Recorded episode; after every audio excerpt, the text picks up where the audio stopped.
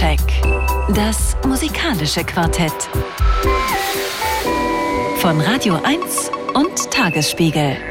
Live aus dem Studio 1 im Bikini Berlin. Sie haben das Richtige gemacht. Sie haben Radio 1 eingeschaltet oder den Podcast gewählt, denn das gibt's ja auch noch als Podcast, das, was wir hier treiben. Nämlich äh, ja, den Soundcheck auf Radio 1 vom RBB. Vier Menschen reden über vier Platten und äh, das sind heute Abend von unserem Medienpartner, dem Tagesspiegel. Silvia Silko, hallo. Hallo. Habe ich gesagt, sind? Ist? Ja, ich Ist- bin alleine hier Ja. vom Tagesspiegel. Genau. Dann äh, zugeschaltet äh, aus dem Funkhaus des Deutschlandfunk in Köln. Die moderne Technik macht es möglich. Christoph Reimann, hallo, herzlich willkommen. Guten Tag, schön, dass ich da sein darf. Ja, und äh, dann jemand, der ja kaum ja noch Termine frei hat für sowas, was wir hier treiben, der mit der Ethik der Appropriation einen äh, Bestseller geschrieben hat, äh, nach den vielen anderen schönen Büchern, die von ihm gekommen sind. Und es wird sicherlich noch weitere geben. Ich freue mich äh, über äh, von der Zeit. Jens Behalzer, hallo. Danke, dass ich da sein darf. Schönen guten Abend. Schön, dass du bei uns bist. Mein Name ist Andreas Müller. Heute geht es um neue Platten von Düsseldorf Düsterboys, A.A. Williams, dem Michael Wolny Trio und ich freue mich ganz besonders über Santiano. Das wird heute Thema sein. Was nicht Thema ist, weil ich die Platte einfach zu spät bekommen habe, ist das neue Album von Die Nerven. Das ist aber so gut, dass ich gesagt habe, alle Musik, die heute drumherum läuft, kommt von Die Nerven. Und ich kann schon sagen, dass nächste Woche der Kollege Thorsten Groß in seiner Sendung ausführlich diese Platte besprechen wird, die einfach Die Nerven heißt. Hier ist das erste Stück Europa. Eine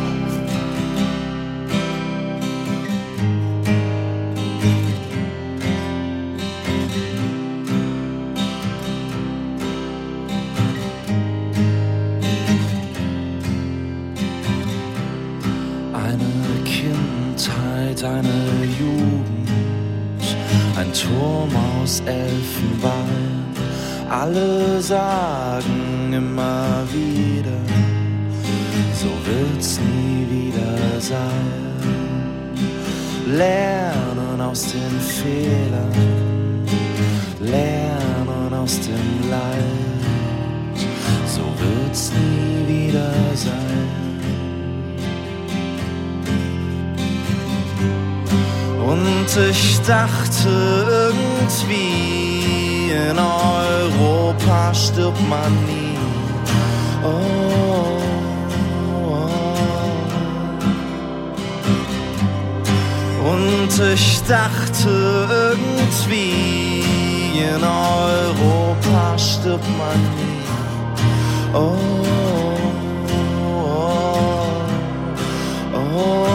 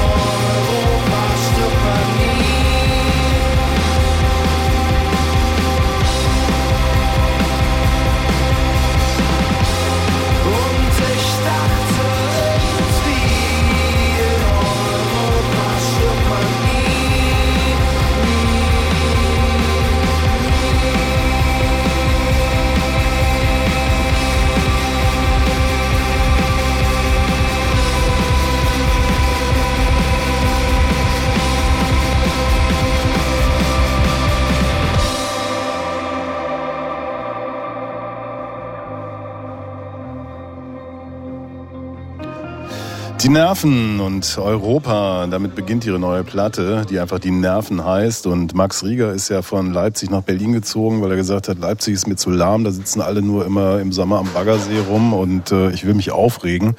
Und ich glaube, der Move hat sich ausgezahlt. So schlecht gelaunt äh, und skeptisch und äh, missgünstig, nicht missgünstig, missmutig habe ich ihn noch nie gehört.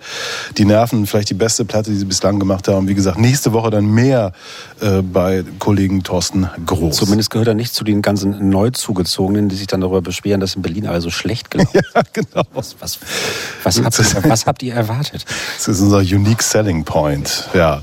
So, Soundcheck auf Radio 1. Äh, Die erste Platte, um die es heute Abend geht, ist Duo Duo von Düsseldorf Düster Boys. Äh, Die beiden Herren, die diese Band im Wesentlichen betreiben, Peter Rubel und Pedro Gonçalves Crescenti, sind Solitäre im deutschen Musikschaffen.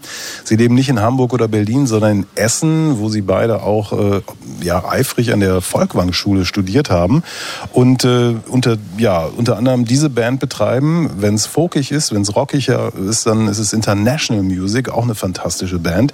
Nun also ihr zweites Album nach Nenn mich Musik, 2019 erschienen, Duo Duo. Wir haben es hier zu tun mit Typen, die ja seit mehr als zehn Jahren zusammen Musik machen. Offiziell gibt's die Düster Boys seit zehn Jahren, aber sie sind schon länger irgendwie verbandelt. Und ähm, das ist äh, eine, eine Musik, die manchmal Musik über Musik ist, die ganz klar die Liebe zur Musik als Thema hat. Und man hört eben, hier hat jemand sich beschäftigt mit dem, was man so alles machen kann, wenn es um Arrangements geht, wenn es um Instrumentierungen geht, wenn es um Experimentierfreude geht. Und äh, das Ganze ist entstanden im Februar, Januar, Februar äh, dieses Jahres in dieser ja hazy Situation. Wir erinnern uns vielleicht noch, das war irgendwie auch wieder ein Lockdown, glaube ich. Alles war schwierig, aber sie waren im Studio und haben einfach experimentiert. Beim Hören hatte ich so manchmal das Gefühl, das ist sowas wie ein das weiße Album. Äh, ne? Also wir haben hier tolle, großartige Sounds und dann seltsame, merkwürdige Experimente. Äh, alles in allem eine Platte, die mich durch diesen äh, Herbst und Winter begleiten wird, einfach weil sie voller Liebe, Wärme und äh, Irrsinn steckt. Das äh, schlägt sie auch in den Titeln nieder. Wir fangen mal an mit Lavendeltreppen. The Düsseldorf Düster Boys.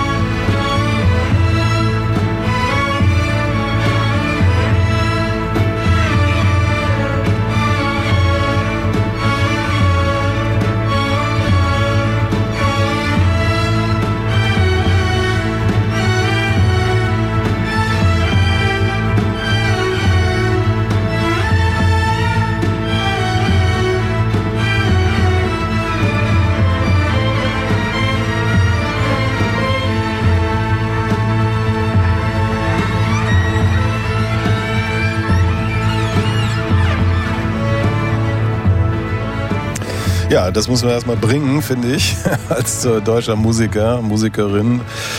Lavendeltreppen, die Düsseldorf Düsterboys hier im Soundcheck auf Radio 1 vom RBB. Duo Duo ist die neue Platte. Ganz großartiges Werk. Ich kann da nur äh, vollständig zustimmen. Also gerade eben der Schluss, mir so, ich dachte äh, vor, äh, vor der Sendung über, Alice, über das große Alice Coltrane Revival gesprochen, demnächst auch beim Jazzfest und der ganze spirituelle Jazz, das New Thing der 70er Jahre, das gerade noch mal ein weiteres Mal so wieder entdeckt wird. Und das passt ja vielleicht auch ganz gut in die Zeit gerade. Ne? Also so eine, so eine Musik, die eher so, naja, so nach einer Ära kam, in der man dachte, man kann die Welt verändern und dann das Jahrzehnt in den 70ern, wo man eigentlich erstmal nur überleben wollte in einer Welt, die irgendwie offenbar ganz offen, also ganz offensichtlich nicht zu verändern war. Also so, ein- so ein Soundtrack der, der Heilung, ne? Wie, so. Das finde ich, machen die sehr gut. Und ich stehe total auf diese, auf diese leiernden Sounds und auf das, was wir da gerade am Schluss gehört haben. Ich habe mich beim, beim Hören die ganze Zeit gefragt, was das Geheimnis ist. Also warum geht das einem so gut rein? Weil es ist ja schon, ne, du hast es ja vorhin angesprochen, doch so eine Platte, in der es um Liebe geht und sie verfallen nie in Kitsch, ähm, was ja nicht mal schlimm wäre, aber es passiert hier einfach nicht und es ist so viel Banalität, dann mischen die das mit Bossa Nova und irgendwie kommt dabei was raus, was total konsistent ist und wunderschön klingt und ich, ich habe mich wirklich die ganze Zeit gefragt, woran liegt es? Vielleicht weiß Christoph Reimann das. Naja, ich finde auch, dass das eine ganz tolle Platte ist. Und erstmal finde ich es auch ein ganz guter Gegenentwurf zu den Nerven, die wir so am Anfang gehört haben, weil es ist ja mm, wirklich was ganz anderes. Die Nerven gehen ja rein in die Krise, wenn sie sowas schreiben wie, und ich dachte irgendwie, in Europa stirbt man nie. Und die Düsseldorf Düsterboys, Liebe, Wärme sind zwei Begriffe, die du erwähnt hast, Andreas. Die machen irgendwie die Tür zu dieser schrecklichen Welt zu, ganz behutsam, wie sie sind. Und dann wird einem einfach so wohlig warm. Also das ist es vielleicht einfach auch schon, dass man sich so geborgen fühlen kann in dieser Musik, weil sie eben durchgehend so eine Wärme hat, wie man das heute, wie man das in diesem Winter nicht mehr leben wird. Ich weiß nicht, ob die beiden ein Paar sind, aber es gibt ja jede Menge Fotos, wo sie kuscheln. Also die, die fassen sich gerne an, die, die liegen so ineinander manchmal und äh, das finde ich immer ganz lustig. So, das hat sowas. Ja, es ist so eine ganz andere Männlichkeit auch. Auch, auch, auch in dem Video jetzt, ne? In, in, in dem einen, das es gibt. Und ähm, ich habe mit Pedro Gonçalves Crescenti vor ein paar Tagen gesprochen und versucht genau, Silvia, herauszufinden, was ist denn das Geheimnis?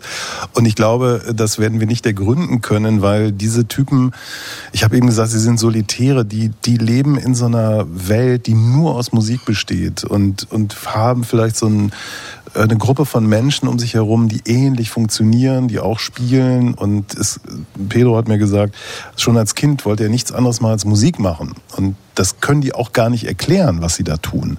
Die probieren aus, die haben, ich habe eben gesagt, Volkwang, ne? also äh, äh Peter Rubel hatte als Nebenfach Orgel. Also in der Volkwang steht dann so riesige Kirchenorgel, auf der man herumorgeln kann und so. Also ähm, ich weiß es nicht. Es ist, es geht tatsächlich darum, äh, du hast eben gesagt, die Banalität der Texte. Ne? Ich habe auch gefragt, was ist das mit den Texten? Also Lavendeltreppen führen zu deinem Haus und führen mich wieder raus. Ja, die, der hat gesagt, wir, wir machen das, wir singen das und schon in dem Moment, wo wir es gesungen haben, sagen wir, ach, das ist ja toll, das lassen wir so. Ich fühlte mich da manchmal auch wie so ein Kind, das, das englischsprachige Musik gehört hat, nichts verstand, aber so dachte, hör, das wird schon irgendeinen irgendeinen Sinn haben. Das, das ist so Klang. Ja, diese ganze Musik hat so einen Schwebezustand, ne? Das finde ich, glaube ich. Also das ist man, also man, man versteht nicht genau, was sie wollen, hat vielleicht so eine ungefähre Ahnung. Dann entziehen sich die Texte aber auch gleich wieder. Man Lavendeltreppen kann ja wirklich alles heißen und nichts, aber es hat trotzdem so eine Lavendel, so eine so eine Anmutung, einfach so eine, so eine Klangfarbe in diesem Wort, irgendwie, die einen, glaube ich, sofort reinzieht. Und diese, dieser schwebende Schluss eben, also man wird einfach irgendwo hingetragen. Das könnte ja auch noch ewig so weitergehen. Es, gibt ja. es ist ja auch keine, mhm. keine, keine Dramaturgie, wo das jetzt, die jetzt irgendwie auf den Punkt kommen würde. Anders als bei den Nerven vorhin, also wo es ja auch nochmal plötzlich nach der zweiten Hälfte nochmal anders losging, aber in, in, in einem, sagen wir mal, für so rockmusikalisch vertrauteren Weise. Ne? Ja, Sie sind, wie gesagt, schon eine ganze Menge, eine ganze Weile dabei. Es gibt auch noch International Music und in dem folgenden Stück zitieren Sie sich da selbst. Also Sie zitieren ein, eine äh, Songzeile aus einem International Music Track und ähm, schauen vielleicht auch mal ein bisschen zurück auf das, was Sie schon so geschafft haben. 2016 heißt das Stück.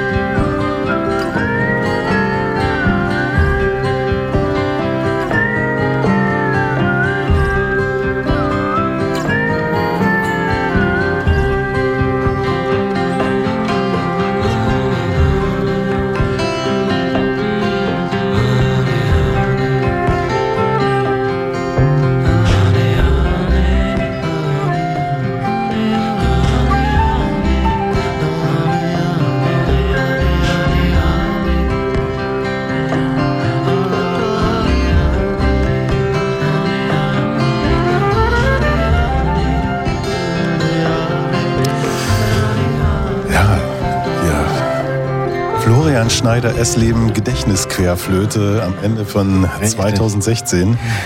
Und wenn man, wenn man denkt, es ist jetzt doch vorbei, dann düdelt noch irgendwas los. Und Könnte auch ewig und, weitergehen. und düdelt sich in den Himmel hinein, richtig. Düsseldorf Düsterboys mit 2016 aus ihrer Platte Duo Duo, ja. Fantastisch. Aus, aus der Stadt Essen, in der man ja aber auch sehr schlechte Laune kriegen kann. Ne? Also das ist ja eigentlich nicht, nicht besser als in Berlin.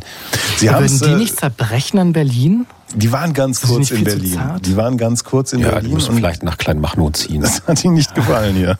Mein bester Freund kommt aus der Gegend und der meint, also zitiert eigentlich ständig seine Oma mit den Worten, es geht ja auch keinem mehr richtig gut. Das sagt die jetzt schon die letzten 30 Jahre, also keine Ahnung. Wir haben ja natürlich was gehört, was äh, die ganz Älteren, die jetzt vielleicht auch noch zuhören, äh, kennen könnten. Also es gab in, der, in Westdeutschland in den frühen 70ern so eine psychedelische Folkmusik, Witthüser und Westrup äh, könnte man dann nennen. Interessanterweise aus dieser komplett verkifften Szenerie kamen dann auch diese ja Nonsens-Barden, Schobert und Black zum Beispiel. Wer- Das wird, kennt vielleicht auch noch jemand. Ähm, die ja dann irgendwie große Erfolge mit ihren Witz-Songs hatten, aber eigentlich hätten die sowas auch spielen können damals schon. Und ich finde es halt toll, wie, wie sie das channeln, die ja auch über sich mal gesagt haben, unsere Vorbilder sind natürlich die Beatles, aber auch Velvet Underground, aber auch Helge Schneider. Und das ist jetzt gar nicht der komische Helge Schneider, sondern das ist der freie Helge Schneider. Der macht, was er will, der kann, was er will. Äh, äh, Und das, das kommt hier super zusammen, finde ich. Es gibt natürlich auch, weil du Beatles hast, eine, eine ganz klare Blaupause, Tomorrow Never Knows. Ne? Also das ist, ich dachte bei diversen, also jetzt bei den Stücken, die wir gerade gehört haben, nicht, aber es gibt dann so ein paar, wo das dann wirklich an zu, an zu leiern fängt. Irgendwie so, und das klingt dann exakt so wie Tomorrow Never Knows. Das ist dann schon so der, der Ursprung von allem. Silvia, du hast ja eben auch die Irritation angesprochen. Es gibt äh, so Skits zwischendurch. Es gibt einen, einen Song, wo es ums Einschlafen geht, aber wo eigentlich nur geschrien wird die ganze Zeit. Also es gibt diese experimentellen Geschichten. Und äh, ich weiß von Menschen, die haben die erste Single ab und zu gehört, die hören wir gleich auch noch und waren dann ein bisschen enttäuscht. Weil diese Platte ja nicht so schmooth durchläuft. Ne? Nee, tut sie nicht, aber ich finde, ähm, und das ist das, was ich auch so, also die Irritation ist da, aber sie ist halt, finde ich, immer so, gerade so viel dabei, dass es trotzdem was ganz Konsistentes ergibt, das gesamte Album. Also jeder einzelne Song, oder? Christoph. Naja, diese, diese Zwischenspiele sind ja eben da für die Leute, die das als Platte hören, als Album hören, ne, diese Instrumentals auch, die es gibt. Und ich finde, das ist gelungen. Also ich finde, das passt gut. Und ähm, das, das gibt den, gibt denen nochmal was, obwohl ich halt diese Witzigkeit von denen, ach, ich mag die am liebsten, wenn die so melancholisch sind. Also wenn sich halt noch diese Melancholie dazu gesellt, zu der Lustigkeit, die die haben, zu der Heimlich, Heimeligkeit, äh, da finde ich, sind das so die stärksten Momente von den Düsseldorf Düsterboys. Die Ja, so ein wobei bisschen das- traurig sind. Ja. Nee, wobei das, was, was, was sie als Irritation beschrieben hat, das ist natürlich anderes die Musik davor bewahrt. Du hast ja jetzt gerade die, die psychedelische Folkszene der frühen 70er äh, schon als Referenz erwähnt. Äh, Da gab es natürlich auch einen gewissen Hang zum, sagen wir mal, endlosen vor sich hin daddeln. Und das ist hier nun gerade nicht der Fall. Also es ist hier, also ich meine, ich finde, wie gesagt, die, die Songs schweben, aber es ist nicht so, dass sie sich irgendwo verlaufen würden. Das ist, das ist schon auf seine Weise auch sehr, sehr konzentriert und sehr, sehr well crafted, was die da machen. Okay, dann hören wir jetzt noch den, wie ich finde, einen der Songs dieses Jahres. Ein bisschen Tropicalismo in dieser Zeit kann ja nicht schaden. Auch ein Song über die Liebe zur Musik. Ab und zu.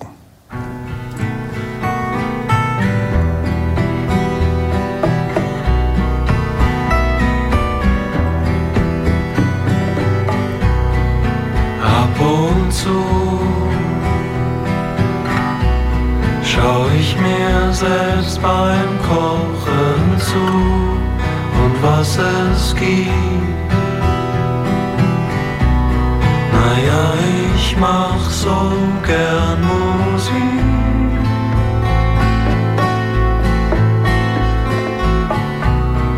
Ich höre zu. Ich treff den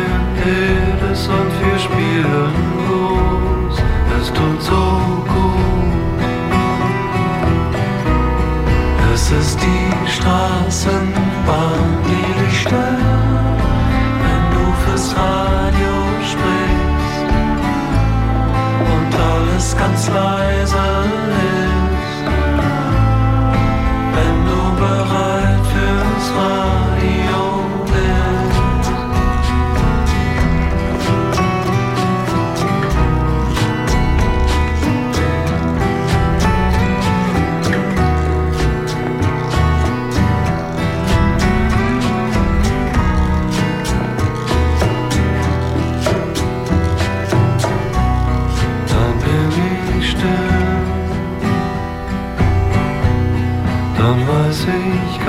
genau, was ich nicht will, ist, was ich höre.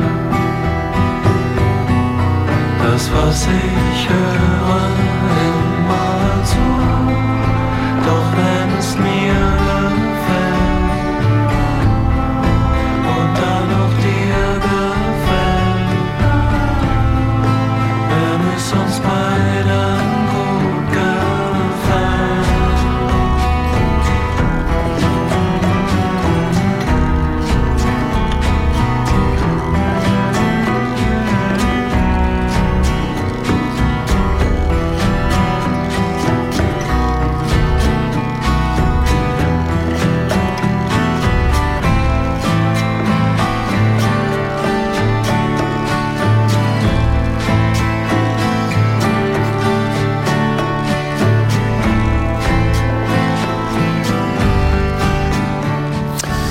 Ab und zu aus äh, dem Album Duo Duo von Düsseldorf Düsterboys. Und ich habe gesagt, Tropikalismus ist natürlich Quatsch. Das ist ganz klar kubanisch hier. Wir finden, uns fällt aber nicht ein, wie man diesen Rhythmus nennt.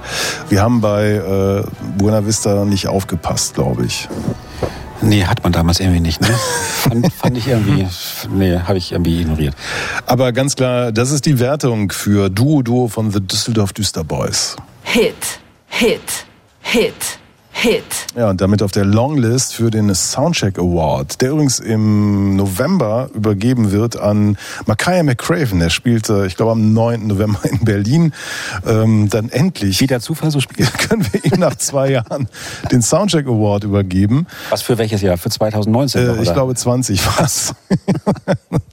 Und äh, Düsseldorf Düsterboys spielen nächste Woche live. Die sind jetzt auf Tour ähm, in Berlin und zwar im Lido am äh, Mittwoch, 12. Oktober live in Berlin. Düsseldorf Düsterboys hingehen. Soundcheck. Das musikalische Quartett. Von Radio 1 und Tagesspiegel. Live aus dem Studio 1 im Bikini Berlin. Ja, die Band, um die es jetzt geht, hat ihre große Tour, glaube ich, eigentlich jetzt beendet. Die letzten Shows sind gespielt, wenn mich nicht alles täuscht. Äh, aber es kommt jetzt raus. Heute eine Rückschau auf, letzt, auf die letzten zehn Jahre mit ein paar neuen Tracks. Und es geht jetzt um Santiano. Die Sehnsucht ist mein Steuermann. Bitte schön, Jens Balzer. Ja, ich bin mir sehr froh, dass ich mir heute Abend mal über diese Band sprechen darf. Ich weiß, dass Andreas Müller auch guter Fan ist, äh, großer Fan davon ist. Einer der größten Fans dieser Band äh, hat mir heute Nachmittag schon geschrieben, wie du sprichst über Santiano. Das ist so eigentlich mein, das wäre doch eigentlich mein Job. Das ist tatsächlich, er hat, äh, als ich noch bei der Berliner Zeitung Redakteur war, hat er für mich die ersten Texte über Santiano geschrieben. Und zwar Maurice Summen.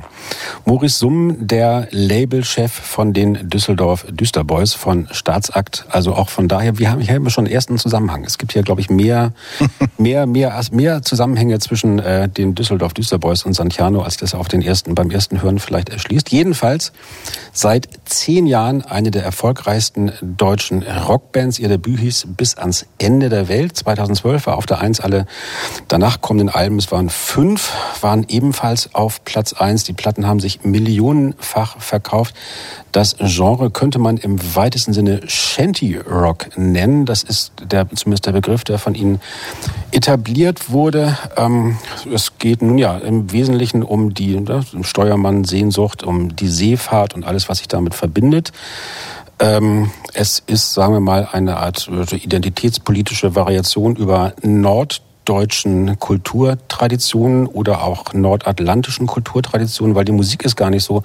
Deutsch sind viele Dudelsäcke zu hören, irische Volksweisen spielen eine Rolle. Man kann auch mal so ein bisschen Enya im Hintergrund mit dabei hören. Der Geiger Pete Sage hat tatsächlich in den 70ern in einer Prog-Rock-Band angefangen äh, unter anderem mit Mike Oldfield gespielt und bei der natürlich für alle Norddeutschen irgendwie stilprägenden Gruppe Torfrock, die ja schon in den 70ern damit brilliert haben, dass sie Rocksongs zum Beispiel von Jimi Hendrix auf Plattdeutsch interpretiert haben. Hey Joe, sag mal, was hast du da zu tun mit deinem Colt in der Hand, frag ich dir. Ähm, Das ist äh, erstaunlich, äh, finde ich. Äh, erstaunlich ist vor allem der die große Begeisterung für diese Gruppe. Ich glaube, da kommen viele verschiedene Publikumsgruppen zusammen. Also ich, ich glaube, die Rammstein-Hörer können damit ebenso viel anfangen wie auch die immer noch ausgesprochen zahlreichen Mittelalter-Rock-Freunde und Freundinnen. Da gibt's ja auch eine große Szene, die, glaube ich, auf Radio 1 auch immer nicht so richtig abgebildet wird. Insofern ist es auch gut, dass wir heute mal auch mal einmal Musik spielen, die, die Leute wirklich hören. Das erste Stück, das wir jetzt hören, ist natürlich ein Klassiker, der aber auf diesem, der auch schon irgendwie auf äh, einem vorigen Santiano mit dabei war. Alle, die mit uns auf Kaperfahrt fahren, hier in einer völlig neuen Rockversion. Das Interessante daran ist, kam ich gerade drauf, als du es erzähltest, ein Stück aus dem frühen 19. Jahrhundert zum Lob des flämischen Freibeuterwesens ähm, das dann äh, auf Deutsch nach dem Krieg bekannt gemacht wurde, gespielt wurde von einem linken Liedermacher namens Peter Roland, bekannt durch seine Einsätze auf der Burg Waldeck, Weggefährte von äh, Franz Josef Degenhardt und am Anfang, kurz vor seinem frühen Tod mit 33, an der Gehirnblutung beschrieben, hat er mit Schobert von Schobert und Black tatsächlich Volkslieder wie diese aufgeführt. Und jetzt hören wir mal uns an, was Santiano daraus gemacht haben.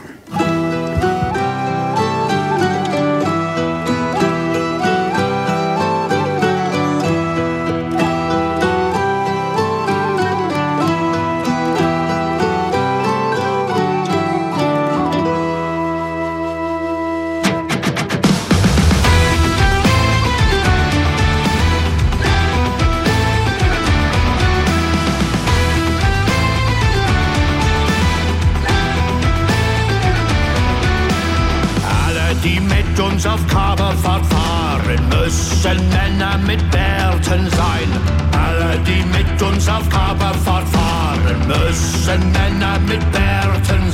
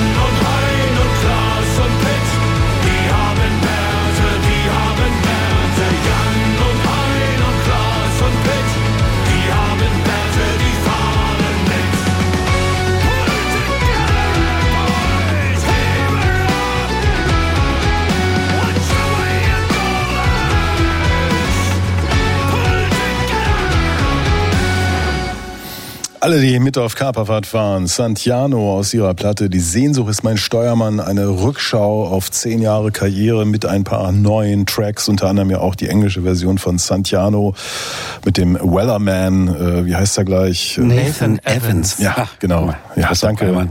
Christoph Freimann weiß es auch. Ähm, übrigens Ich fand ja ich, auch einen Bart, ich darf ja auch mitfahren. ja, du hast einen Bart. Ja, wir haben uns gerade bei Andreas schon gefragt. Der Ja, hat hier so, der hat hier so, einen- so, einen- so, einen- ja, so, einen- so einen leichten Drei-Tage-Bad. Ja. Ich glaube, für die Kaperfahrt wäre das noch nichts. Also Nee. ich dürfte auf jeden Fall auch nicht mit. Du, als Mutje vielleicht. Aber sagt man nicht, Frau an Bord bringt den Klabauter Ja, Mann? ja, ja.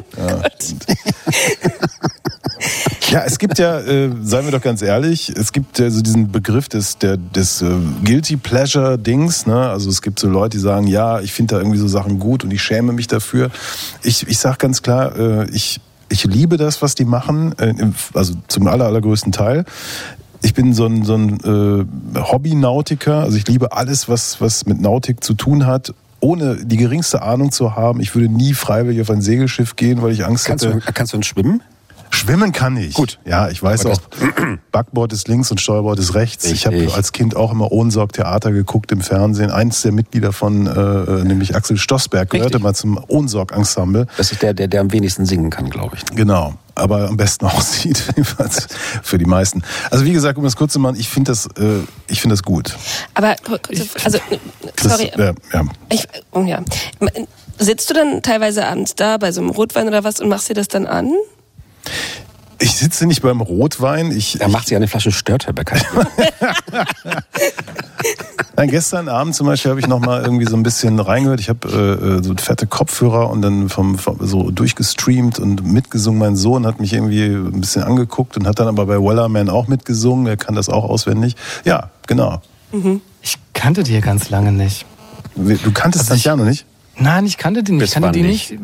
Ja, bis Andreas mir vorgeschwärmt hat von denen. Ja, mir geht's genauso übrigens. Ja. Und äh, dann habe ich, also die Welt ist ja so fragmentiert, die Musikwelt ist ja erst recht fragmentiert und äh, dann habe ich mich erst damit beschäftigt, habe dann mitgekriegt, ja, die leben in einem Paralleluniversum und sind wahnsinnig erfolgreich damit und geben sich die allergrößte Mühe, so diese fragmentierte Welt zusammenzuhalten. Ne? Also weil sie holen das Helene Fischer Publikum ab. Da haben sie im, im Vorprogramm gespielt, das Rammstein Publikum. Rammstein fiel schon wegen Verkleidung, aber nicht ganz so böse. Äh, das ist schon, schon beeindruckend. Aber ich bin jetzt, habe nicht mitgeschunkelt jetzt direkt. Ich so, konnte auch mir nicht diese Platte so im Ganzen von vorne bis hinten Ja, ich, ich auch nicht. Ja, die ist, die ist jetzt auch sehr lang. Ne? Ich glaube, das sind 40 Stücke drauf, irgendwie auf dieser Best of Ja, Compilation. in so der Deluxe-Version, Instrumentals ja. nach, hinten kommen noch ganz, viele ganz Instrumentals. viel, ja. irgendwie. Also, Mich hat das einfach komplett, und zwar wirklich von vorne bis hinten an Freddie Quinn erinnert, der ja damals auch so ein Image des Seefahrers hatte in der Nachkriegszeit, obwohl er selbst nie zur See gefahren ist. Er hat das auch in Filmen dargestellt. Und er war damals im Prinzip ja auch so ein bisschen der Aus, also dieser, dieser, dieser Sehnsuchtsmoment für die Nachkriegsgeneration, also dieses Wegfahren oder halt auch für die, die Söhne, die nicht wiederkommen und so weiter. Und, ähm, und ich, also meine Oma hat sich das gerne angehört. Ich habe das damals im Schlagerradio angehört. Und eventuell hat das ja jetzt auch eine ähnliche Funktion. Ne? Also diese, diese alternative Welt oder diese Gegenwelt, die die da aufbauen. ja, absolut. Einerseits ja. Also das ist Freddie Quinn war halt viel melancholischer. Ne? Ja, der, der, der, und, das, bei- bei dem war es halt wichtig, dass der einsam war. Das war irgendwie so der der einsame. Das ist hier halt, das ist ja hier so eine, also eine, wie Alle sagt man, zusammen, eine Band, eine, eine wie, wie sagt man, eine Besatzung, eine ganze Schiffscrew, die hier losfährt. irgendwie. Und aber natürlich diese diese, dass man irgendwie auf auf Seefahrt geht und diese Sehnsucht ist man Steuermann. Wir haben ja auch gleich noch das nächste Stück heißt die Antwort weiß der Wind. Das hätte auch von auch von Freddy sein können. Was glaube ich hier noch mit dazu kommt, ist aber jetzt so ein, so ein gewisser so ein, so ein genereller Trend, den wir jetzt nicht nur bei Santiano letztlich haben, zum, zum Regionalismus. Also jetzt wieder sowas wie, sagen wir mal so, ne, das im weitesten Sinne Norddeutsche. Also das, deswegen meinte ich das so, auch, auch, nur halb, auch nur halb scherzhaft mit der, mit der Identitätspolitik. Also es geht ja, glaube ich, schon darum, jetzt sowas wie eine regionale deutsche Kultur nochmal jetzt so mit modernen Mitteln und auch so ein paar irischen Versatzstücken jetzt nochmal so aufzumachen. Das ist jetzt so quasi das, das Norddeutsche, wie Andreas Gabalier das Österreichische ist. So, also das, ich glaube, das ist diese Sehnsucht nach, nach, nach Mittelalter-Rockbands führt ja auch dahin, dass man irgendwas Urdeutsches, was irgendwie so im Mainstream nicht vorkommt, jetzt wieder revitalisiert. Da haben sie aber Glück, dass der Seemann noch nicht weggecancelt ist, ne? So als ähm, Identitätsding. Naja, das ist ja, das ist ja der Vorteil dabei. Also ich meine, der, der, der, der Seemann gehört ja den Deutschen.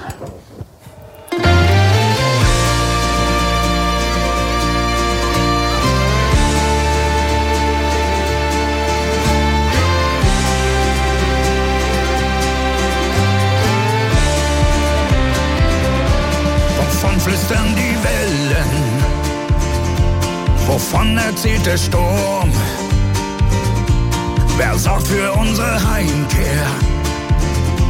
Gehen wir auf sie verloren? Woher stammt der Ruf, der uns hinauslockt? Immer den Horizont entlang. Es ist kein Mensch auf Erden, der Antwort geben kann. Die Antwort weiß der Wind der Wind ganz allein, ganz allein. Wir fahren in seinem Namen. Eins wird er um uns tragen. Die Antwort weiß der Wind ganz allein, ganz allein. Die Antwort weiß der Wind ganz allein, ganz allein.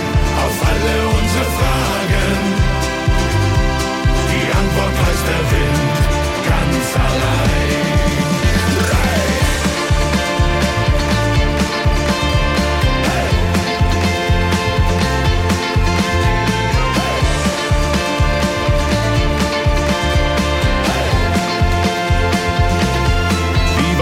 Müssen wir fahren, bis wir die Welt verstehen? Wo finden wir als Frieden? Zu Haus oder auf See? Wird uns diese Reise reich belohnen? Oder kommen wir niemals an? Es ist kein Mensch auf Erden, der Antwort geben kann. Die Antwort weiß der Wind ganz allein, ganz allein. Die Antwort weiß der Wind ganz allein, ganz allein. Wir fahren in seinem Namen.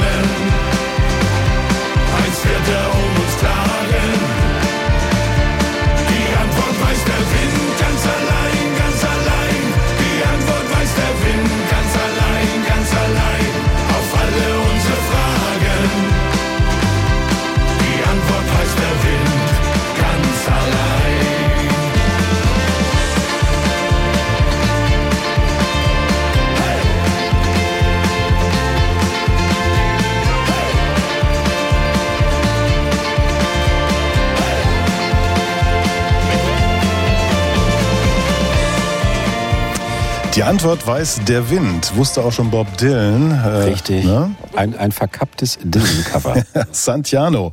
Hier im Soundcheck auf Radio 1 vom RBB. Die Sehnsucht ist mein Steuermann ist das äh, Jubiläumsalbum, das jetzt rausgekommen ist, in vielfältigen Varianten. Und das ist ja auch eine irre Geschichte. Also die Helene Fischer schon gefallen, ne? also die hat im Vorprogramm gespielt. Eine zusammengecastete Bands, Band von Veteranen, die aus allen möglichen Ecken kamen und äh, dann aber so authentisch irgendwie so rüberkommen sollten und überhaupt. Und es war lange ja auch irgendwie nicht ganz klar, was, was wo gehören die eigentlich hin? Ne? Sind die jetzt, ist das jetzt Schlager oder ist, was ist denn das? Das Publikum war riesig und dann kam ja vor ein paar Jahren der Bruch. Äh, denn ich weiß jetzt nicht, welcher von denen ähm, einer, der, ich glaube, wie ich an der nördlichsten Grenze Deutschlands wohnt, auf, in so einem Häuschen und sich eigentlich auch weigert, Hochdeutsch zu sprechen, eigentlich nur in Plattdeutsch äh, konversiert. Jens Balzer würde es verstehen. Echt so. Ja, äh, der hatte auf der Bühne hat er irgendwie so, ein, so ein, eine Ansage mal gemacht, ist so gegen, gegen diese ganzen Rechten und überhaupt. Und es gab einen unglaublichen Shitstorm in Social Media. Und daraufhin hat das Management gesagt, bitte keine politischen Äußerungen mehr auf der Bühne. Daran haben sie sich dann auch auf dieser Tour gehalten. Das war noch vor der Pandemie, kurz vor der Pandemie. Um dann aber zu sagen, fuck it, also sie unterstützen Sea-Watch, ja, also verkaufen T-Shirts, drei Euro pro Ja. Shirt, gehen an Sea-Watch, äh, positionieren sich inzwischen ganz klar politisch, was ich für so einen Act extrem interessant finde. Viele haben das ja auch mal von Helene Fischer gefordert, nach dem Motto, jemand mit so viel Following und Einfluss sollte doch mal irgendwie Position beziehen. Ähm, ich weiß nicht, ob er das einfordern muss, keine Ahnung.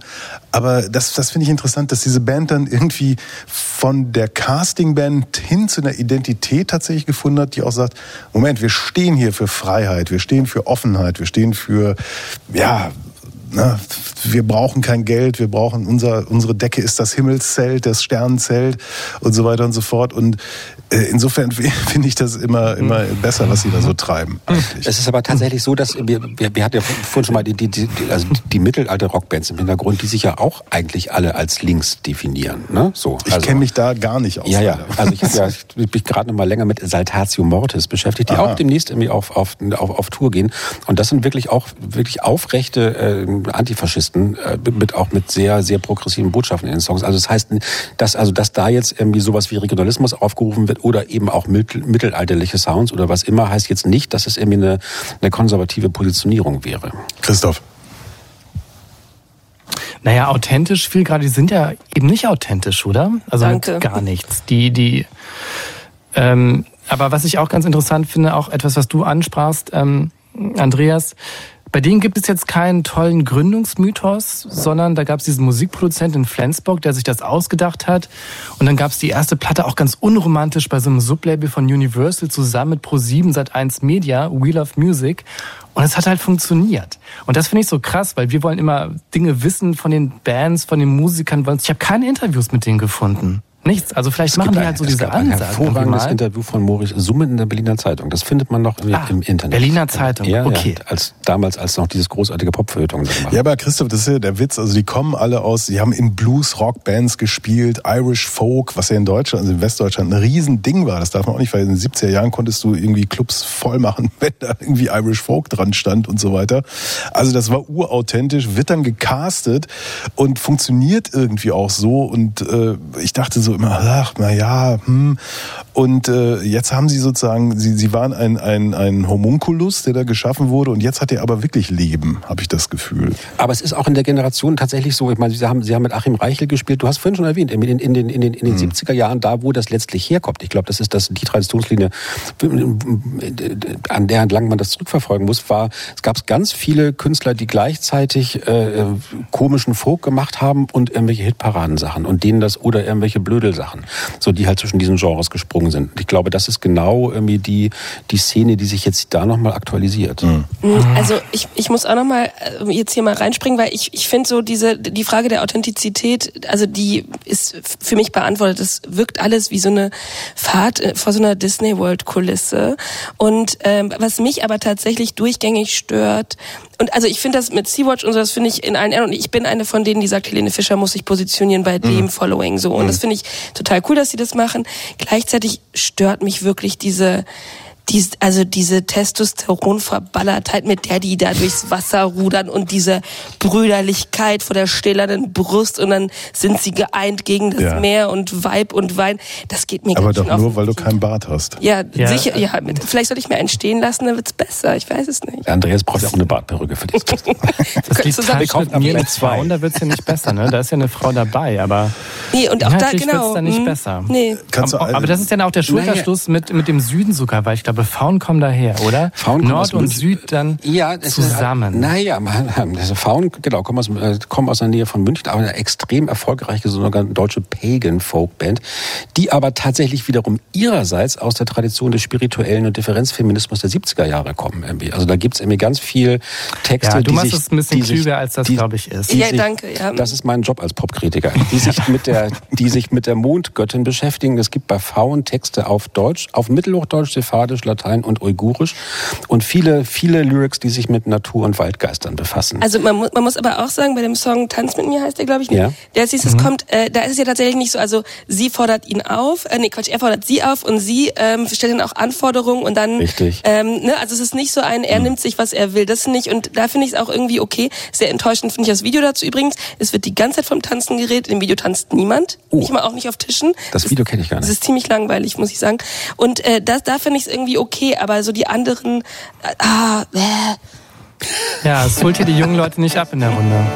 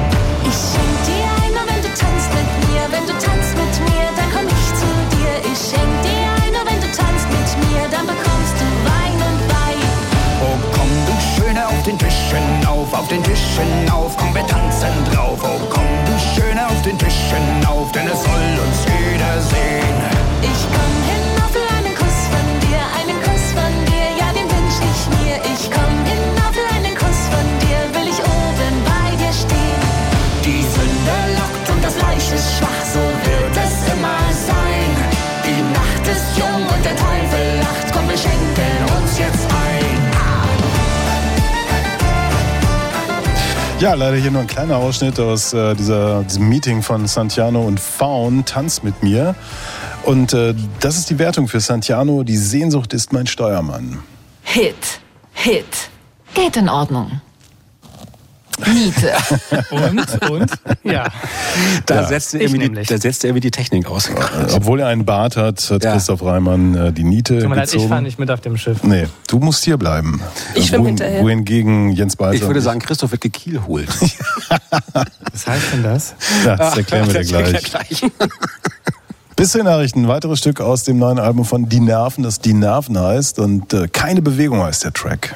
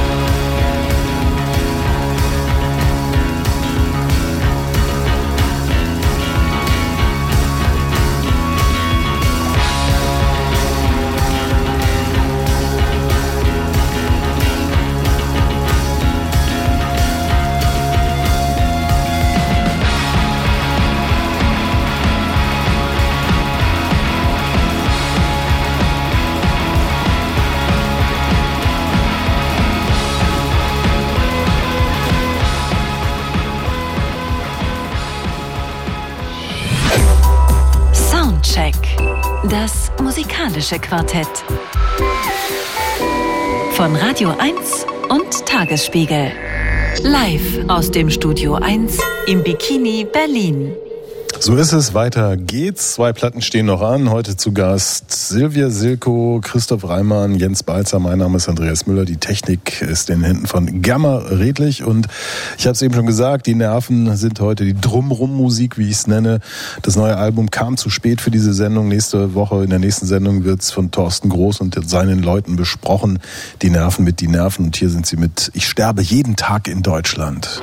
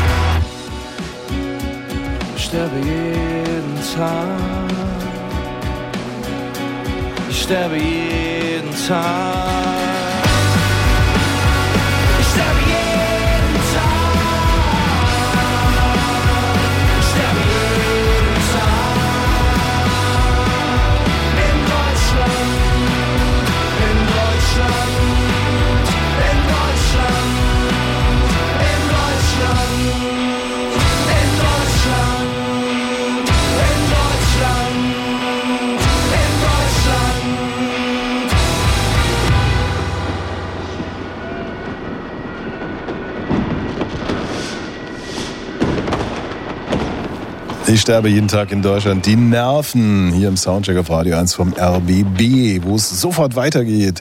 Wir haben so viel tolle Musik heute noch äh, im Programm und äh, es geht jetzt um das zweite richtige Album von A.A. Williams aus London, England. As the Moon Rests. Bitte schön, Silvia Silko. Ja, man kann schon sagen, dass ähm, die Deftones bei A.A. Williams an allem schuld sind. Denn eigentlich äh, kommt die Musikerin eher so aus der Klassik. Sie lernt als kleines Kind schon Klavier studiert dann später das Cello und um die Jahrtausendwende geht sie äh, auf ein Konzert der Deftones und die ziehen sie dann auf die dunkle Seite der Musik und äh, wie es die Legende so will, ähm, fand A.A. Williams dann ähm, vor einigen Jahren eine kaputte Gitarre auf der Straße. Sie lässt sie reparieren und ähm, um dann Gitarre spielen zu lernen, äh, schreibt sie Songs oder versucht es zumindest. Wer kennt es nicht? Äh, so lernt man Instrumente, wenn man wahrscheinlich Mozart heißt oder so. Ähm, also erste Demos entstehen jedenfalls und äh, dann geht alles recht schnell. Das Debütalbum Forever Blue erscheint dann 2020 und äh, Williams wird gefeiert als neue Goth-Romantikerin. Ihre Musik wird als äh, theatralischer Goth-Gospel bezeichnet und sie wird als schwarz glühendes Wunderkind, das mit Blei an den Beinen zwischen Klassik und harten Tönen tanzt, ähm, empfangen und geliebt. Also die ganzen Metal, Pop, Rock-Konnoisseure ähm, vergleichen sie mit äh, PJ Harvey, Nine Inch Nails und so dieser Moment der Klassik, das ähm, tut dem Ganzen nochmal richtig gut. Äh, ihr Sujet ist musikgewordene Trauer, es trieft überall vor Selbsthass und Verzweiflung, alles ist mega dunkel, mega traurig. Der verwunschene Garten Eden, Dämonen, Selbstverstümmelung und alles so richtig schön mit Sehnsucht aufgeladen. Erfolgreiches erstes, erfolgreiches erstes Album also. Äh, danach kam erstmal die Pandemie und in der äh, hat Williams das gemacht, was ziemlich viele Künstler gemacht haben. Sie hat, ihre Zeit vertrieben mit einem Coveralbum, das hieß Songs of Isolation passenderweise und darauf hat sie dann so Songs äh, gecovert wie Creep von Radiohead oder Nights in White Satin von The Moody Blues. Äh, unabhängig davon, dass ich persönlich finde, dass es eine Liste geben sollte mit Songs, die man einfach nicht mehr covern darf, ähm, weil einfach nichts mehr zu ihnen zu sagen ist, etwa Creep oder Nights in White Satin, hat Williams diesen Songs auch nicht so wahnsinnig viel hinzugefügt. Sie spielt Klavier, klar, man hört ihre charakterstarke Stimme, aber äh, also ich hätte darauf verzichten können. Umso heißer wurde das zweite Album, also das zweite richtige Album, wie du ja schon meintest, Andreas, äh, wurde ersehnt. Und äh, sie selbst hatte viel mehr Zeit für dieses Album, äh, mehr als fürs erste. Und wie sie selbst sagt, mag sie es gerne, wenn man die einzelnen Elemente der Songs heraushört. Äh, und das ist ihr und ihr Mann Thomas Williams, der eigentlich immer mit ihr zusammenarbeitet, gut gelungen. Das Streicherensemble von Platte 1 ist auch wieder mit dabei. Never change a winning team war hier vielleicht auch die Devise. Alles ist markanter hörbar. Äh, teilweise nimmt das Klavier sogar auch so eine Art Protagonistenrolle ein, detaillierter, vielleicht auch ein bisschen gekonter, aber dafür auch einigermaßen gleichförmig. Anders als auf dem ersten Album ähm, gibt es hier keine richtigen Ausreißer. Der ausruhende Mond, also As the Moon Rests, ist zwar irgendwie destillierter, aber dafür auch ein bisschen langweiliger. Und die Truppen von Album 1 sind ja auch wieder komplett übernommen worden. Das merkt man auch bei der ersten Auskopplung wie Echo. Hier geht's um verzweifelte Introspektive und Einsamkeit, also mal was ganz Neues.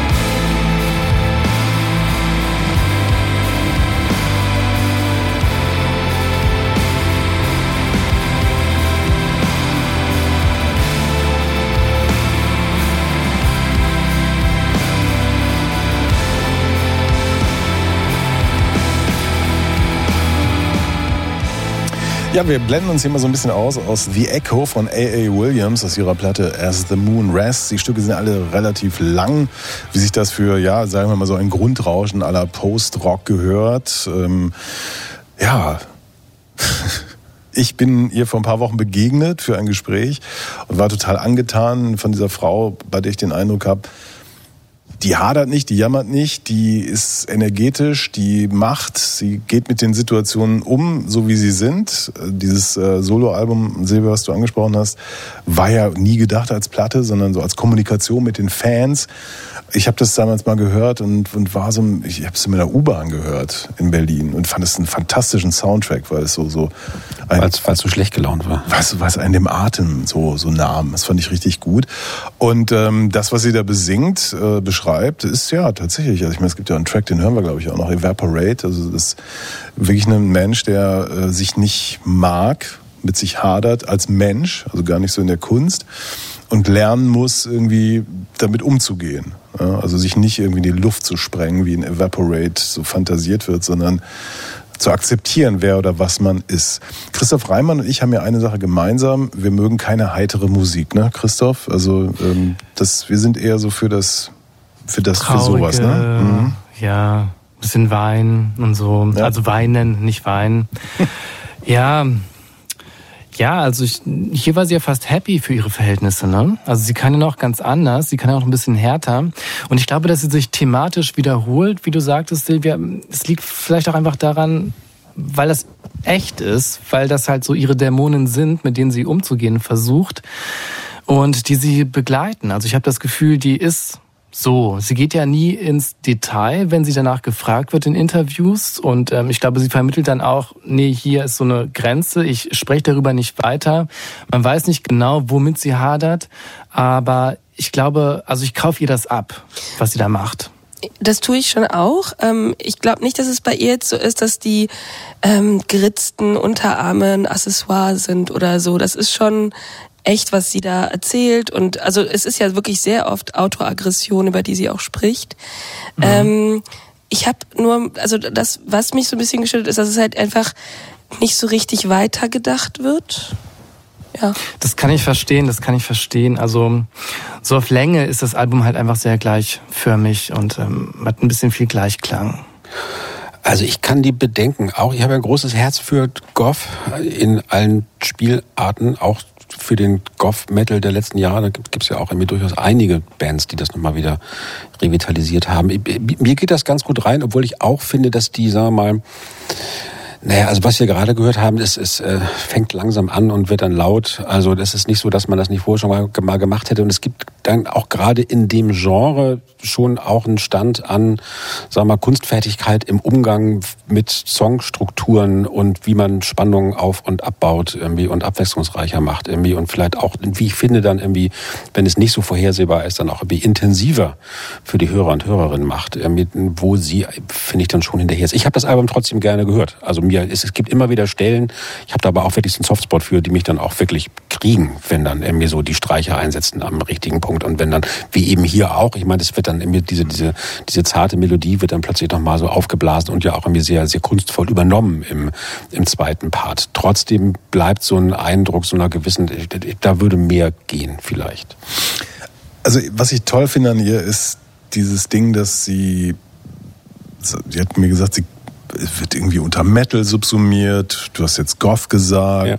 Sie spielt auf Festivals, die eher dem Avantgarde-Sound, äh, die könnte auch beim Le Guess Who in Utrecht spielen oder sowas.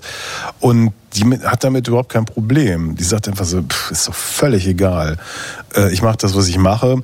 Und ich finde, das hört man dieser Musik halt an, dass sie irgendwie nicht ideologisch ist, was wir in diesem Bereich ja ganz oft haben. Also wo, wo bestimmte Sachen sein dürfen und andere nicht. Bei Ne, die, spielen plus ja auch, halt. die spielen ja auch auf, auf ganz bei Schlager und auf Avantgarde-Festivals. plus, plus halt diese Inhalte. Und ähm, ich finde, das hört man hier so. Also, und ich finde auch, dass, äh, was die Intensität angeht, sie, sie hat das auch, das ist ja ihre, sie hat ganz klar gesagt, die fangen alle langsam und leise an, dann rumst es irgendwann. Und ich finde, es gibt immer wieder auch Momente auf dieser Platte, wo der Rums zum Doppelrums wird, äh, wo dann die eine Gitarrenwand es dann nochmal extra bringt. Ähm, wir hören jetzt mal Shallow Water.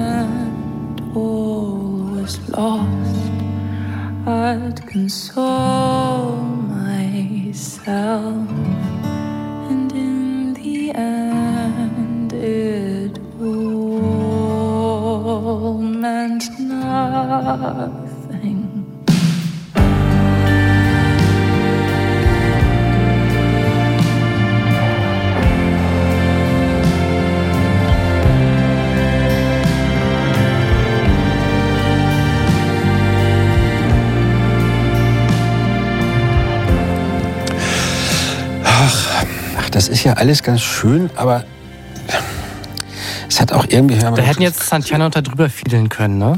Oh, jetzt eine Geige hätte, aber so, so, so, eine, so eine richtig energische Geige. Nein, ich finde, es, es, also, es hatte eben an der Stelle, also mich kriegt das schon auch, aber es hat trotzdem so einen leicht unguten Zug ins, ins Tindersticks und The National hafte. Also ich finde, wenn da jetzt, sagen wir mal, eben schon mit Silvia, wenn die Musik die früher gesprochen, wenn da jetzt ein Mann singen würde, wäre es doch doof, oder? Ja. Total, total. Das da, dachte da ich wär's mir doch, auch. da, da wär's doch ein jammernder Mann, irgendwie, wie heißen die Vögel von The National nochmal, irgendwie, also wenn, wenn die da jetzt irgendwas Dessner über, und- ja, Dessner und Dingens da, irgendwie, wenn, wenn die jetzt irgendwie über, Das ist aber eine Hausche, über, das über, ist über, Hausch. ihren, über ihren Weltschmerz jammern würden, dahinter erheben sich dann langsam die Geiger zum Hm. fünften Mal irgendwie auf dem Album, dann würden wir doch alle sagen, so, oh, ich gehe nach Hause mit dem Kram. Hier ist halt eine Frau, die macht das irgendwie, finde ich schon besser, entkommt dem Introvertiertheitskitsch mit fingerdick draufgecremten Geigen, aber nicht so richtig, finde ich. Ich meine, die hat eine gewisse Souveränität, das muss man ja schon lassen, würde ich auch sagen. Mm, Ich habe den Song, also dieses Shallow Water nochmal ausgesucht, weil da die Gitarre nochmal ein bisschen, also damit startet es dann ja so ein bisschen und man merkt ihr da so ihre folkigen Singer-Songwriter-Qualitäten an. Deswegen mag ich den Song auch sehr gerne, aber nach hinten raus, also es ist alles sehr vorhersehbar. Vielleicht gefällt mir das. Ich weiß genau, was ich kriege für meine drei Groschen. Ja. Richtig Ja, wir haben ja auch gleich noch diesen Hit, ne? Ja. Also Evaporate ist Ja. ja auch so nochmal ganz anders und es ist ja auch ein richtig guter Song. Ich finde es spannend, dass das bei Bella Union erscheint, was ja so ein, was ja nicht so einen Sound eigentlich hat, sondern eher, ja, was weiß ich, so, so ein Sammelsurium eigentlich an Bands versammelt, äh, oft so fröhlicher Shoegaze, Dream Pop ist und, und halt nicht sowas, wo die Gitarren Trauer tragen. Also äh, finde ich schon ganz interessant, dass die es halt so auf dem Roster haben und ähm, ich damit auch mal wieder mit so einer Art von Musik konfrontiert werde, die ich nicht so oft höre. Wie ja heute Abend auch mal schon des Öfteren. Ja, ja, das. Ähm, Also irgendwie danke für diese die Horizonterweiterung. Parallelen zwischen A.A. Williams und Santiano sind einfach, es gibt immer mehr davon. Ja, Ich will noch ganz kurz einen Satz äh, zu National Tindersticks etc. Äh, sagen. Ja, Andreas. Das hat mir jetzt fast so einen, so einen Leberhaken versetzt. ähm, andererseits finde ich aber, dass das, das, das Staubige und, und, und äh, Mehltauartige, was über den genannten Bands liegt, das ist bei ihr eben nicht passiert. Nee, das ich finde, es, es hat dann eher doch eine, eine Taufrische, eine wie auf einer ostwestfälischen Wiese im Sommer, kurz nach Sonnenaufgang. Also taufrische Tindersticks. Sehr gut.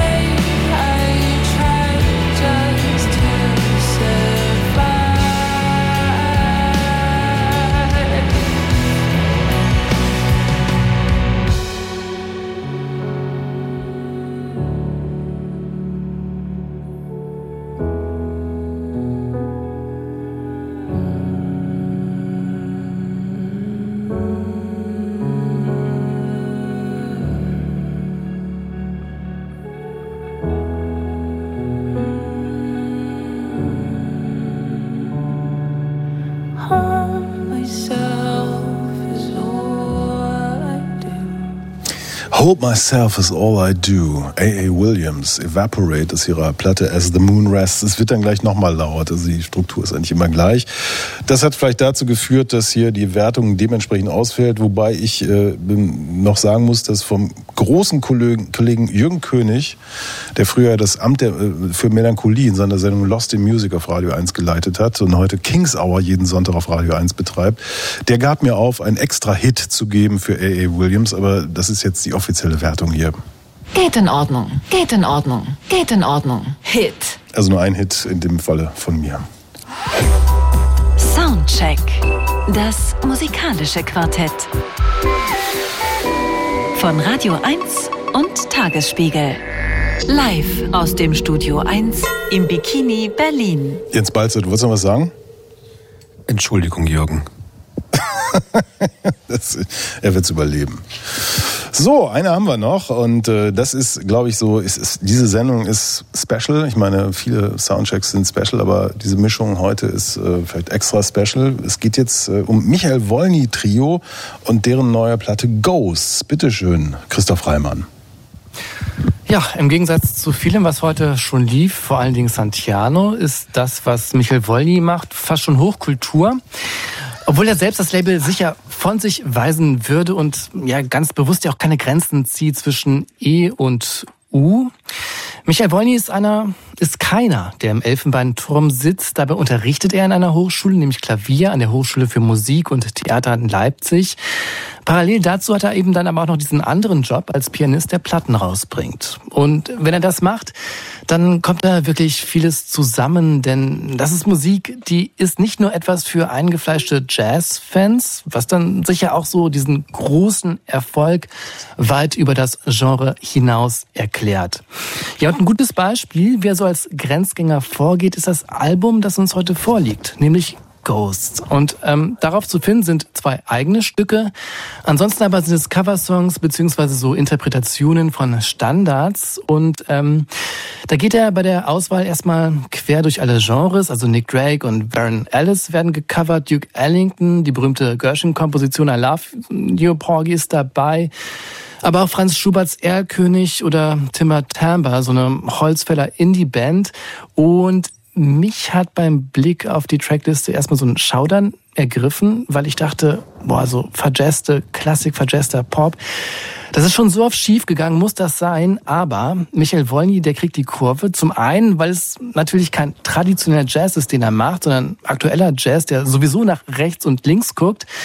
Und vielleicht ist es auch gar kein Jazz mehr. Ja, und ähm, zum Zweiten gelingt ihm das dann doch, die Kurve dazu kriegen, weil er natürlich ein großer Pianist ist.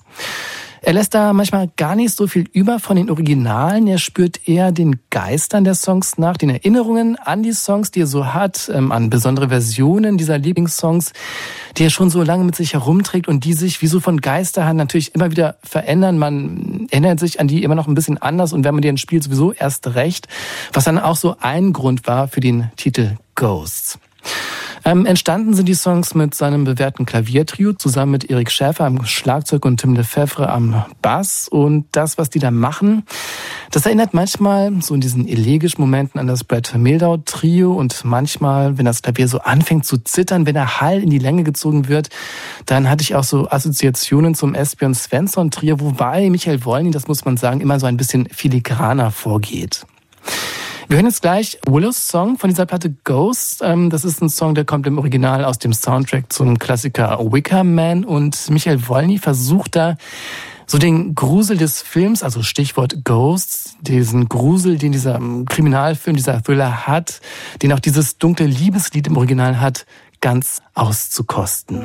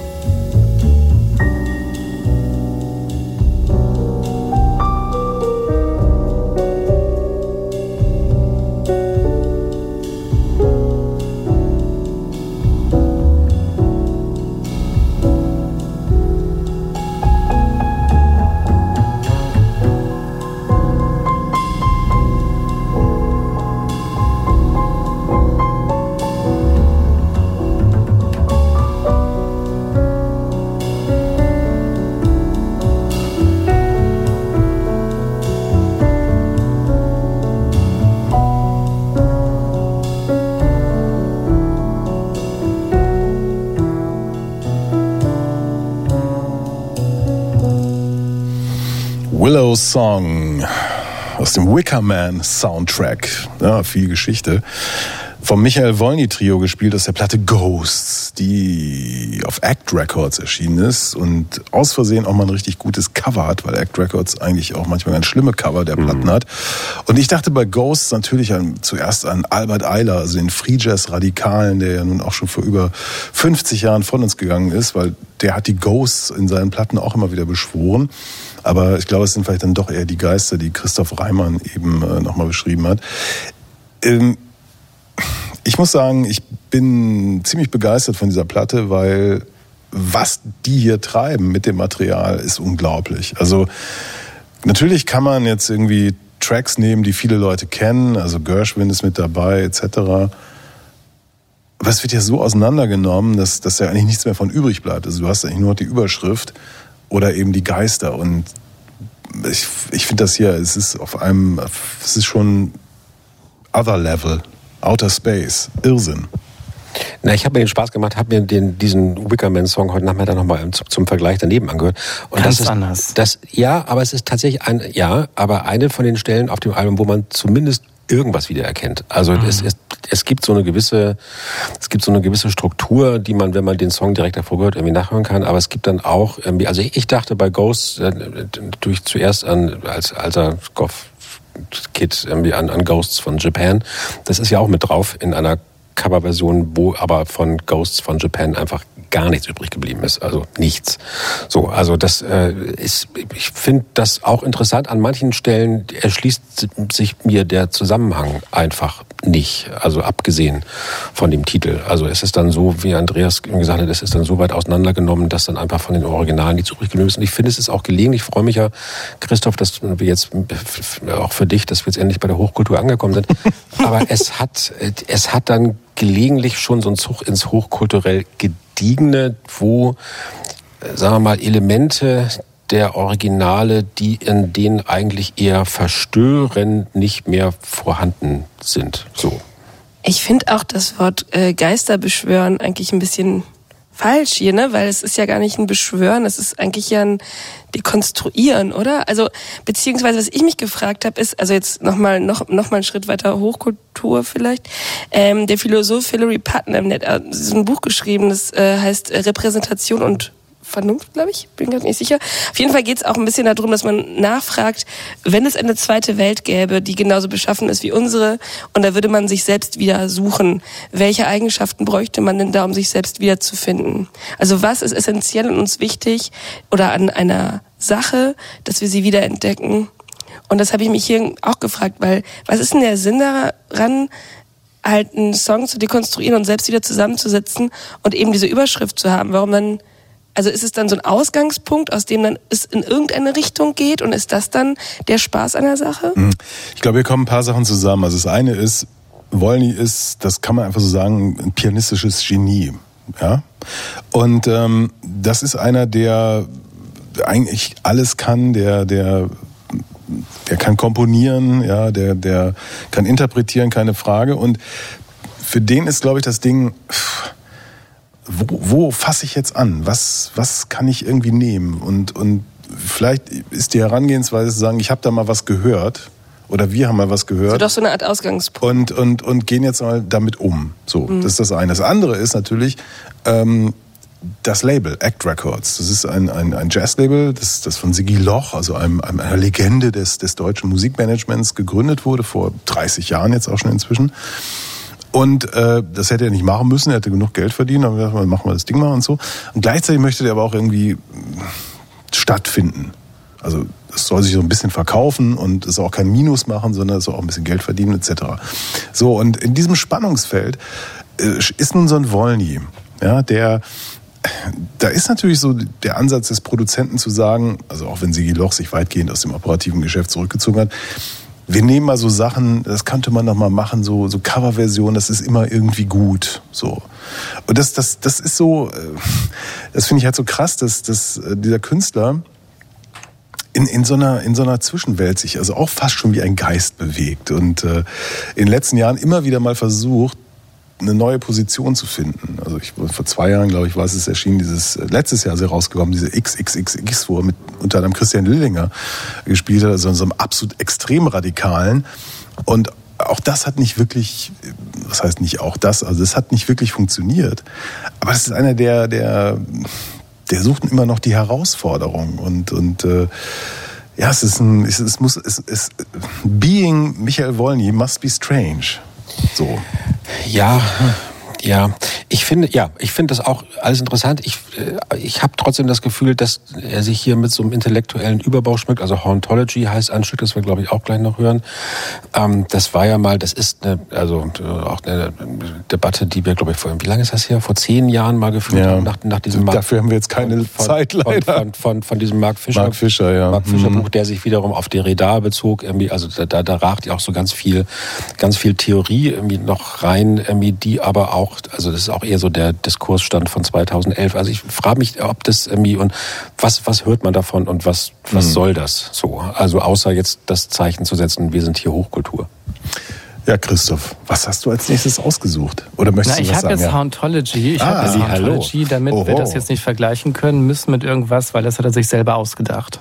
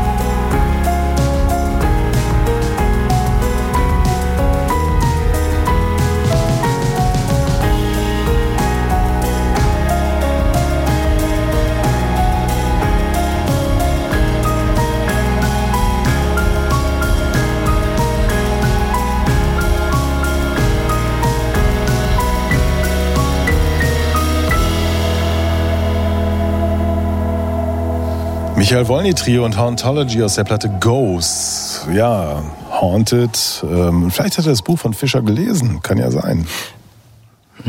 Hat es schon ein bisschen weit getrieben mit diesem, ne? Also Hauntology und die Geister, die wiederkehren und ganz viel Geister auch im Presseanschreiben.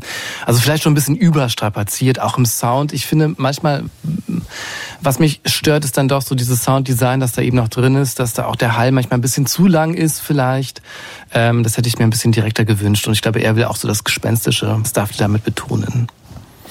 Also als die Musik lief, haben wir uns ein bisschen unterhalten hier und Hast du sie überzeugt? ich, ich, will niemanden überzeugen. Ich möchte jedem Menschen seine, seinen eigenen schlechten Geschmack zu. Nein. Ähm, ich habe nur gesagt, dass, dass Er hat sein Bestes gegeben. muss auch sein. ich bin jetzt ja, ich bin ja kein Fanboy, wenn es um Wolny geht oder so. Ich kenne auch nicht wirklich große Teile. Ich kenne ein paar Sachen von ihm und äh, ich finde ihn auf dieser Platte. Ich habe wirklich so hier das Gefühl, dass er wirklich so richtig, richtig bei sich ist. Also dass, dass er hier so ein vielleicht so ein Labor of Love auch teilweise macht. Ich finde sein Spiel unfassbar gut. Diese Band ist, ist, ist richtig gut. Ich finde auch diese Genrebezeichnungen, ich meine die ganzen jüngeren äh, Musikerinnen und Musiker aus dem, was man so J-A-Z-Z nennt, als äh, ja dann noch als Schimpfwort gebraucht, die das ja gar nicht mehr mögen, diese, diese Begrifflichkeiten. Also das, das ich möchte diese, brauche auch diese Zuweisung eigentlich nicht mehr. Es ist also einfach eine zeitgenössische Musik, in der sehr viel Improvisation stattfindet und von mir aus nenn es doch Jazz oder auch nicht, ist mir völlig egal. Aber ich, ich bin hier sehr, sehr zufrieden, muss ich ehrlich sagen. Ich finde es eine tolle Platte. Hoho. Jetzt sind die beiden anderen stumm. Also ich bin ja auch, ich bin auch, ich kann, bin auch zufrieden. Ich finde, er macht es eigentlich ganz leicht. Man muss halt, man muss halt zuhören wollen und dann kann man ganz viel doch noch erkennen, auch wenn es nicht die Originale sind, die man kannte. Ja, ich bin auch zufrieden. Ich weiß auch nicht, wie zufrieden ich bin. Bist du nicht, Silvia, immer die, die. Hatten wir nicht letztens eine Sendung, wo du, wo du irgendwie gesagt hast, ach, jetzt hatte ich Angst, ich muss wieder diesen schrecklichen Jazz hören und dann war das doch was ganz anderes? Was war denn das nochmal? Ja, stimmt. sti- Oh, das ist eine gute Frage. Ja, Mm, aber das äh, witzig, dass du es sagst, weil das ging mir tatsächlich hier jetzt auch so. Ich fand das Album in Gänze sehr schön zu hören. Also es ging sehr, sehr gut und ich fand es nicht so ähm, nicht so anbiedernd wie so Nils Fram oder so. Das, also obwohl ich jetzt auch nicht Hast du die neue Nils Fram gehört? Oh, jetzt Ja. geht das wieder los. Drei Stunden, zehn Songs. Andreas, Andreas hat er vor der Sendung schon gesagt, Andreas ist zu Nils Fram bekehrt. Da brauchen wir das, da, brauchen, da brauchen wir bin aber nochmal. ich, ich finde Nils Fram toll. Es tun sich heute findest solche? Abgründe Ja. Oh Gott. Jetzt, jetzt, jetzt bin ich raus. jetzt, jetzt geht's ja richtig. Man weiß aber gar nicht mehr, Jetzt- zu wem man noch halten kann in dieser Runde, weil nein. jeder hat irgendwie, seine- Einzige, der ja, stabil ist. Wir haben alle unsere Abgründe heute, die wir aufgelegt Ja. haben. Ich kann dir sagen, es, es, Silvia, es wird jetzt so ein Psychoabend hier. Toll, wie, wie, viel, wie viel Zeit haben wir Also noch? A.A. Williams hat nicht so viele Abgründe wie wir. Nee, richtig. ich sag nur eins, Silvia, ist schau auf den Terminkalender. Demnächst steht an die neue Platte von Kansas Smithies aus London, England. Also ich wünsche dir, dass du dann nicht in der Sendung bist, wenn die Platte hier besprochen wird. Aber wir hören noch einen Hand of God, Michael Wolny Trio.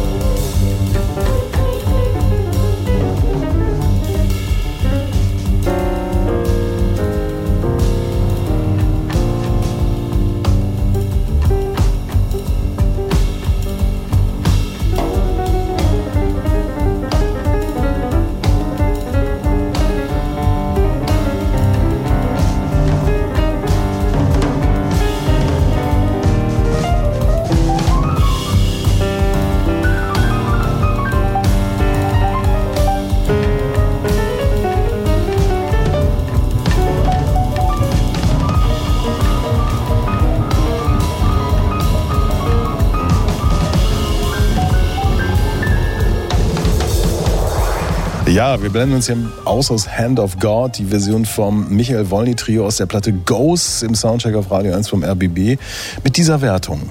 Geht in Ordnung. Geht in Ordnung. Geht in Ordnung. Hit. Ja, der Hit kam von mir. Viermal Hit heute Abend, Andreas. Ich habe viermal Ich be beginne mir ein bisschen Sorgen zu machen. Ich schon gemeint, so richtig gute Laune und total gnädig. irgendwas, irgendwas lauert da. Ja. Christoph Reimann, vielen Dank. Ja, sehr gern, hat mich gefreut. Ja, schönen Abend noch nach Köln. Gehst du jetzt noch ein Kölsch zischen oder wie sagt man da bei euch? Fall, auf keinen Fall. Schön beim So Kürbis schrecklich oder so? Ist nicht in Köln um elf Sperrstunde? ja, stimmt. Ich weiß gar nicht, wie, ich weiß wirklich nicht, wie ich nach Hause komme jetzt. Hier am Auf Rande der- der, Stadt. Mit der ja. Dresine. Dankeschön, Jens Balzer. Herzlichen Dank. Ich freue mich schon auf dein nächstes Buch. Ich mich auch. Silvia Seko, herzlichen Dank. Germa Redlich war der Techniker heute. Mein Name ist Andreas Müller. Und am Ende dieser Sendung, ich habe es schon gesagt, nochmal Die Nerven aus ihrer Platte Die Nerven. Das Stück Der Erde gleich und nächste Woche hier dann im Soundcheck mit Thorsten Groß ausführlich besprochen. Tschüss.